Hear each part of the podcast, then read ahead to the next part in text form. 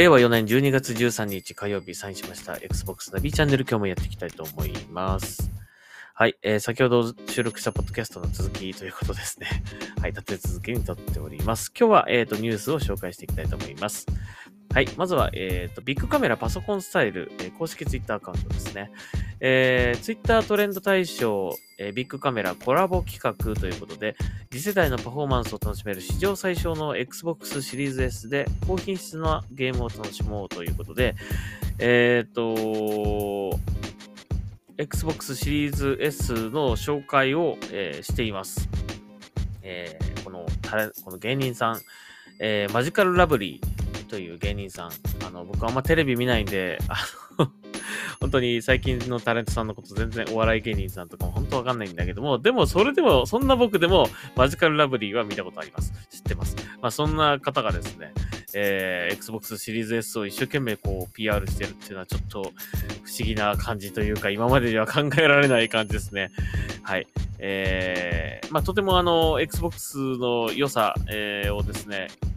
丁寧に紹介してくれてると思いますので、もしよかったら見てください。そしてこの、えっ、と、プロモーション映像の、えー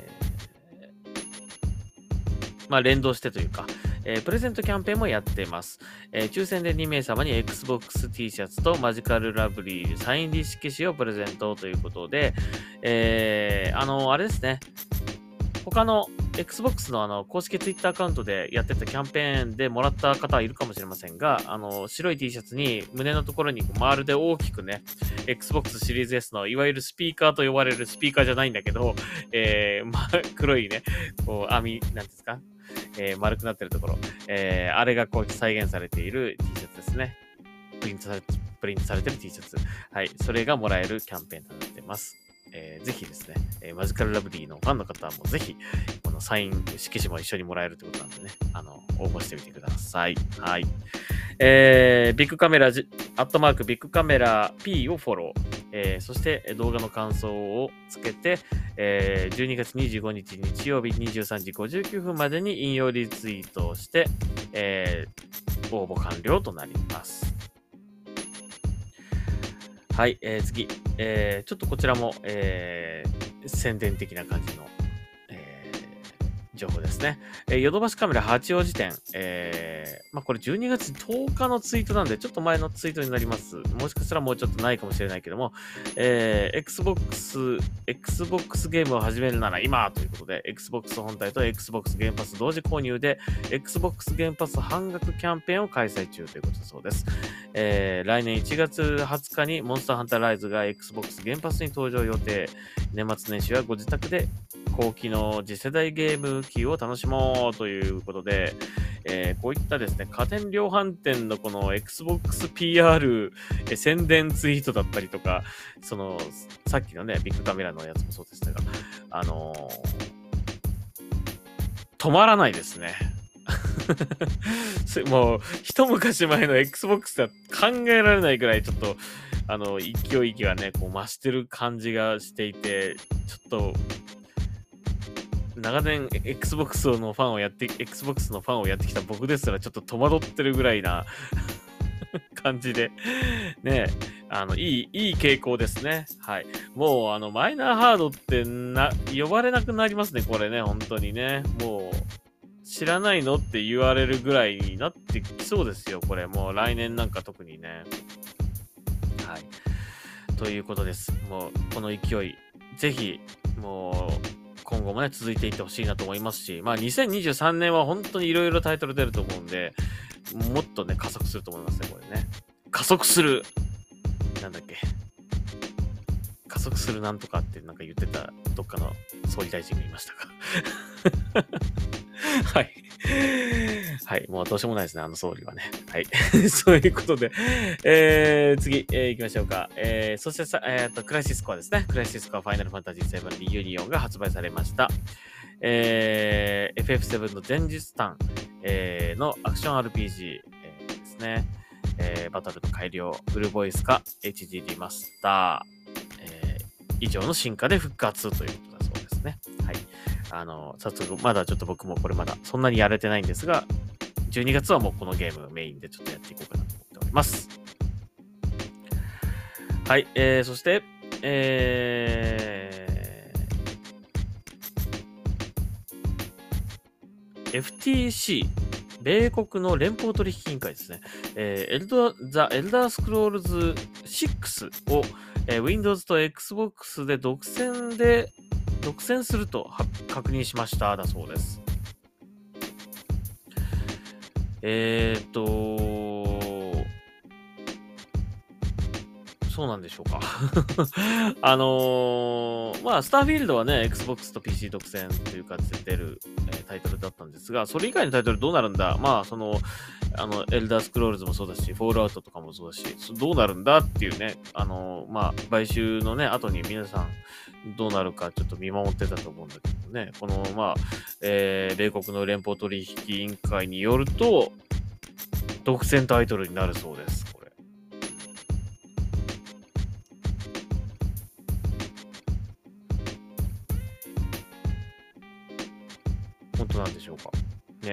えー、まあ、もしこれ、まあ、そうなるの、そうなるのであれば、も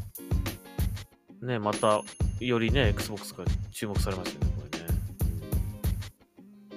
はい。えー、ということでしたそうです。ちょっとまあ、これ、まだね、あの、現実的にこう、マイクロソフトが言ったかどうかっていうのはちょっとこれ、この記事の内容ではわからないけど、これを言ってるのはこの連邦取引委員会が言ってるってことなんで、うん、確認したってことなんでね、ちょっとわかりませんが、まあ、すごい話ですね、これね。うん。ゲームパス強強ですね、これね。はい、えー、そして、えっ、とハイオンライフ、えー、リリースされましたということでね、前回もちょっと言ったけど。あの、これね、さっき少しやったんですが、すげえぶっ飛んだゲームですね、これね。あの、残念ながら日本語字幕とか日本語吹き替えが入ってないので、さっぱりわかりません。もう喋ってることはね。だから、あの多分プレイしてもあんまりよくわからないんだけども、ただその世界観とかグラフィックとか、あのいきなりね、ゲームスタートしたら、あの全然別のなんかレトロなゲームが始まったりとかして、かなりこうぶっ飛んだゲームになってるような感じはするんで、あのちゃんと日本語化されたものでやってみたいという気持ちがあるんですが、果たして日本語化されるでしょうかね。まあ、ただ最近のこう、あの傾向として結構後から日本語つ日本語が追加されるみたいなものっていうのはあるので、もしかしたらね、日本語化っていう可能性はあると思います。まあこの辺もやっぱりその、どれだけのニーズがあるかとかね、日本でこれやりたいっていう人がどれぐらいいるかっていうことも絡んでくると思うし、まああと Xbox の日本での売り上げとかね、そういうのも影響してくると思うので、まあぜひちょっと興味あやってみ、やってみてね、まあゲームパスだからとりあえずダウンロードして遊ぶことはできるので、やってみて、あ、これちゃんと遊びたいともし思った方はね、あの、なんか、あの、公式ツイッターとかにこう言ってみるといいかもしれませんね。日本語来てくれってね。まあ、僕もこれ、あの、ぜひ日本語でやりたいなと思ってますので、あの、言ってみたいと思います。はい。えー、そして、えー、ソニックフロンティア、先日発売されましたけれども、世界累計販売本数が250万本突破ということですごいですね、これね。あの、ゲームパス対応とかのタイトルでもないのに、えー、250万本売れたということで、やっぱソニックの人気、世界中に愛されてるキャラクターというのが改めて、えー、わかりますね。すごいな。はい。まあ、ゲーム、ゲームショーで僕はちょっとプレイしたんだけども、うん。あの、製品自体は持ってないんですがね、あの、すごいですね。ちょっとやってみたいな。やってみたくなりましたね、ちょっとね。はい。えー、次、えー、そして、えっ、ー、と、ディアブロ4、えー、2023年6月発売に決定したそうです。まあ、Xbox ゲームパスにまだ入るかどうかはちょっとわかりませんが、おそらく可能性は高いと、えー、言われております。まあ、アクティビジョン・ブリザードのタイトルですからね。はい。えー、2023年6月末までに買収をする予定だとえ言われてる、言われてるので、これも、えー、ゲームパス対応になるんじゃないかと言われて。。まあ、これはあの別に Xbox 独占ってわけじゃなくてね、他のプラットフォームでもリリースされますね。はい。えー、そしてちょっと最後、あ、もう10分なっちゃったけども、一応最後読みましょう。非常に残念なニュースですけども、まあ、あの、Xbox と直接関係あったかどうかちょっと今思い出せないけども、まあ、あの、ゲーム全般のね、えー、ゲーム業界にも非常に影響を与えた人ですし、まあ僕ら世代にとっては本当に、あの、もう、誰もが知ってると言ってもいいでしょうね。はい。えー、アニソン歌手の水木一郎さんが、えー、お亡くなりになってしまいました。えー、1年7ヶ月余りの、えー、まあ、闘病ですね。肺がんで、あの、肺がんとの戦いをされてたそうなんですけども、えー、74歳で、え、お亡くなりになってしまいました。えー、もうね、あのまあ、僕ら世代よりもちょっと上の世代かもしれませんけどもね、あの、ドストライクの世代はね、えー、なんですが、もう、えー、それでも絶対聞いたことあるっていうぐらいだね、もう歌えるぐらいなレベルの、本当にもう有名な、いろいろなこう、アニメ、特撮のね、曲、本当に歌って、えー、いた方です。そして、まあ、ゲームでももちろんね、えー、いろいろ関係されてたと思いますね。手がけ、手がけた、手がけてたっていうのは違うな。参加されてたことも、あの、多かったでしょう。なので、もう絶対声はもう本当に誰もが聞いたことある声だし、えー、歌える人も多いと思うんですがね、本当にあの、ついこの間だったかな、なんかあのー、車椅子に座ってね、なんか他の方と一緒にこう、あの、ライブっていうかね、熱唱されてたっていうのをこう見てた、見たことがあった気がするんですがね、ちょっとそれを見て、そんなにまま、時間経ってないんだけども、えー、お亡くなりになってしまったということで、本当に、あの、残念です。ただまあ、ね、こういったあの、歌っていうのは、あの、本当にね、まあ、生の声は聞けなくなってしまうかもしれませんが、まあ、歌というのは本当に永遠のものだと思うし、まあ、あのー、これからね、小さい子供たちがまた、アニメソングとかね、あの、そういった昔のアニメとかをこう、きっとね、今、あのね、なんですかね、えー、世代の違う、世代を超えてですね、その、これから、あの生まれてくる子供たちにもきっとね、そのアニメソングとかアニメとかね、こう見る機会あると思うし、何かしらこう、古い作品でもね、こうね、あの、何か感じるものがあると思うし、えー、そういった感じで、まあ歌とかをね、こう、これからの子供たちが口ずさむみたいなことは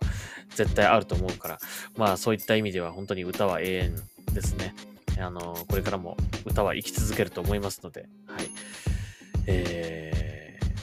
ー、本当に、まあ、ありがとうございましたという感じですね。まあ、水木さんの歌声で、本当に、えー、そういったアニメとか特撮のこう、かっこいいとかね、憧れとかね、まあ、そして正義みたいな、えー、強くなる勇気をもらったりとか、えー、してたと思いますので、あの、感謝したいと思いますね。はい。えー、ご冥福をお祈り申し上げたいと思います。はい。ということで、Xbox ナビチャンネル今日はここまでにしたいと思います。また次回聞いてください。それでは、サインアウトします。ちょっと長くなっちゃったな。はい。ありがとうございました。